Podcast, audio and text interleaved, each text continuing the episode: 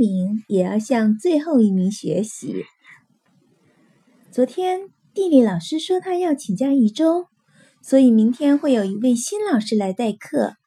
听到这个消息后，我们都挺担心。不管怎么样，我们已经习惯了现在的老师，摸透了他的脾气。换老师可不是一件好玩的事。最不情愿的是小胖，因为他是全班最后一名，不知道新老师会给他带来怎样的麻烦，所以一整天他都闷闷不乐。我得想办法请假，这周不来上课了。小胖放学对我说。可今天早上，小胖还是跟大家一起来上学了，而且是第一个来的。我昨天复习到很晚，小胖对我们说：“我连动画片都没看。”你们觉得新老师会提问吗？我安慰小胖说：“第一天来上课，我猜他不会提问，甚至不会留作业。”粘豆不屑地说：“不就是换了一个新老师吗？有什么好紧张的呢？”粘豆当然不紧张，因为他是全班第一名，老师喜欢的好学生。上课铃声终于响了，只见一位高高瘦瘦的长发女老师走进教室，对我们说。同学们，大家好，我是你们的代课老师，希望我们能度过愉快的一周。他的声音真好听，人长得也很漂亮，看起来不太凶。我们悬着的心终于放下了。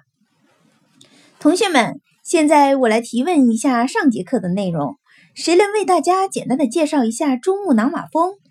新老师微笑的看着大家。莲豆第一个举起了手，于是新老师让他来回答。莲豆自信并且流利的回答说：“珠穆朗玛峰，藏语意为圣母，海拔八八四八米，为世界第一高峰，位于喜马拉雅山中段的中尼边界上，被誉为地球第三极。”很好，请坐。新老师表扬了莲豆，莲豆更得意了，后背挺得直直的，头也抬得老高，就连头发也翘翘的。大家对上节课的内容还有什么问题吗？新老师耐心地问道：“正当全班同学都摇头表示没有，庆幸自己都没没被提问的时候，小胖怯怯地举起了手。他站起来说：‘老师，昨天我在看书时发现了珠穆朗玛峰是世界最高峰，可是书上没有写这么高的山峰是怎样形成的。它是用一块一块石头搭成的吗？还是别的什么原因？’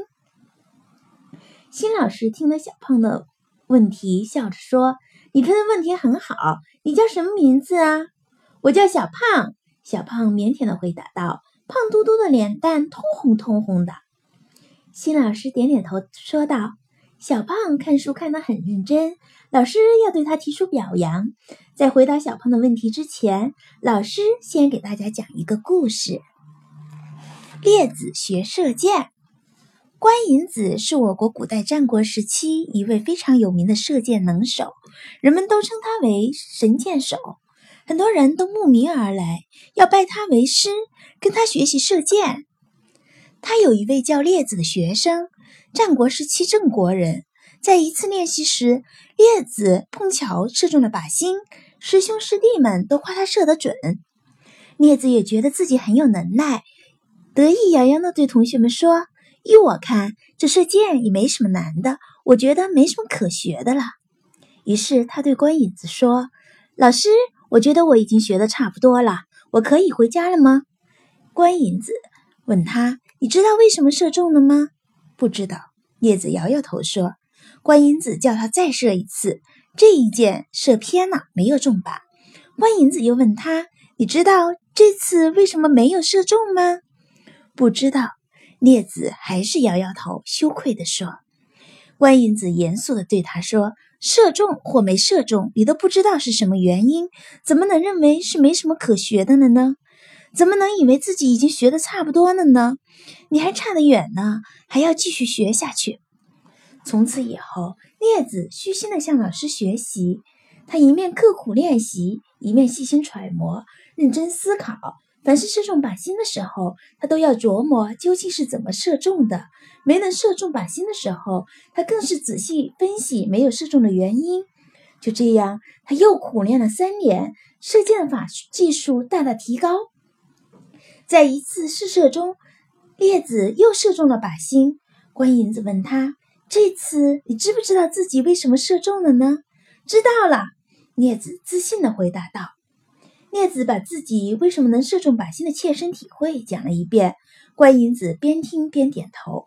最后，关银子对他说：“现在你可以说是学会射箭了。”故事讲完后，新老师看着大家困惑的表情，解释说：“老师讲这个故事是想告诉大家。”不管学习什么知识和本领，都必须都必须要知其然，然后知其所以然。